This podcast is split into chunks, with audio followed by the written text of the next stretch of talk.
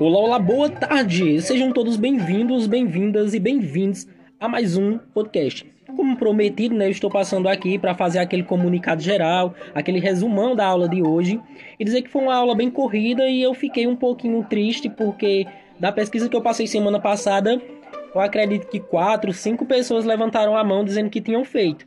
E isso faz com que a gente fique estagnado em um ponto, sempre falando a mesma coisa, e a aula fica bem chata, porque tem que copiar na lousa, tem que escrever, tem que explicar conceito. Então, eu peço sempre a colaboração de vocês nas pesquisas para que é, a aula se torne uma coisa bem mais agradável e a gente faça mais práticas do que copie, mais, copie menos e faça mais prática, realize mais atividades. Então, né? Fora isso, Quero agradecer sempre a colaboração de vocês no quesito perguntas. Sempre surgem perguntas magníficas, continuem assim. Façam realmente perguntas e as que, eu não, as que eu não souber no momento, depois eu pesquiso, porque o professor é assim, o professor não sabe de tudo. E é bom que a gente vai aprendendo ao longo do tempo. Uh, pois bem, é, a gente falou um pouco sobre a atmosfera, nós estamos estudando o ar, né, a camada ali que cobre o nosso planeta, que eu falei para vocês é como se fosse um casaquinho, e esse casaquinho é dividido em cinco partes, e para quem pesquisou já sabe mais ou menos o que é cada uma das partes. E é, para quem não pesquisou, é bom pesquisar e fazer aquele resumo básico. Mas falando, né, a gente falou sobre a troposfera, falou da estratosfera, mesosfera, da termosfera, também conhecida como ionosfera, e falamos também da exosfera eu disse que essa camada de ar, essas camadas de ar são compostas por muitos gases. Então eu vou ter nitrogênio, oxigênio, argônio, gás carbônico e vários outros gases presentes ali. E outra coisa bem interessante que eu deixei como pesquisa também era para falar sobre as propriedades do ar. Então eu disse que o ar ele possui massa e ele possui peso. E eu disse que também que ele tinha, além dessas características, outras características especiais. Então, o que seria uma propriedade né, do ar? São características típicas do que é, do que é uma matéria. Então, é, do que pode ser matéria. O que é matéria? Matéria é tudo aquilo que ocupa um lugar no espaço.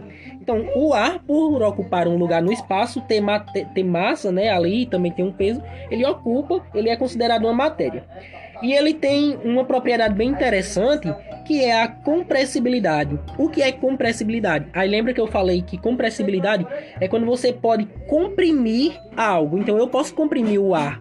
De que forma? Aí eu dei o exemplo do balão de encher, né? Quando eu assopro um, um balão de encher ou um, um colchão de ar, eu estou comprimindo o ar. E outra propriedade também é a expansibilidade. Assim como eu posso comprimir, eu também posso expandir esse ar. Outro exemplo é, prático sobre a expansibilidade é quando eu jorro, borrifo perfume, por exemplo, em, em um ambiente. Assim que eu borrifo o perfume, as partículas do perfume elas se espalham facilmente no ar, graças a essa expansibilidade que ele tem. E esse ponto e essa característica de comprimir e se expandir é o que vai dar a ele a terceira característica, que é a elasticidade. Se eu comprimo e também posso expandir, eu digo que esse objeto, essa coisa, essa matéria, ela é elástica. Então ele é, essa outra característica que é a elasticidade. E o ar também oferece resistência. O que é oferecer resistência? Então é tipo uma barreira. Aí eu dei o exemplo da folha de papel. Se eu soltar uma folha de papel, ela não vai descer como uma pedra, ela vai descer como se fosse uma peninha flutuando, né? Por quê? Porque ali tem uma força imaginária, no caso invisível, que é o nosso ar, que vai ter uma resistência sobre a folha de papel. Assim acontece também com os paraquedas. Quando abre um paraquedas, ele enfrenta a primeira resistência do ar e consegue abrir e é isso. Sim, eu também falei, para quem não viu, né, eu falei lá sobre a pressão do ar, a pressão atmosférica. E a gente viu que a pressão atmosférica, né, ela aumenta conforme vai descendo um, um quanto mais profundo vou, vou entrando, por exemplo, na terra, e eu dei o exemplo lá, quando você desce lá para Juazeiro, aí o ouvido, então, pronto. Aquilo lá que eu falei em sala de aula. E quanto mais alto, mais frio também, né? E a pressão e a pressão ela diminui. Quanto mais alta a pressão vai diminuindo em relação ao nível do mar. Pronto. Ah, e é isso. Acho que foi o resumão bem básico da aula de hoje. ah, perguntaram sobre a camada de ozônio, né? Bem interessante como foi formado. Então, eu falei sobre o período de formação da Terra e esses gases eles foram se criando ali na, na estratosfera, né? E raios que existiam naquela tempo de formação.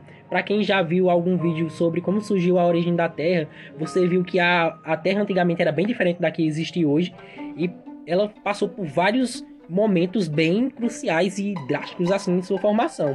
Então tinha muitas chuvas, muitos raios, muitos trovões, muita poeira. E esses gases né, foram se espalhando ali na atmosfera até ficar tudo bem bonitinho, como conhecemos hoje.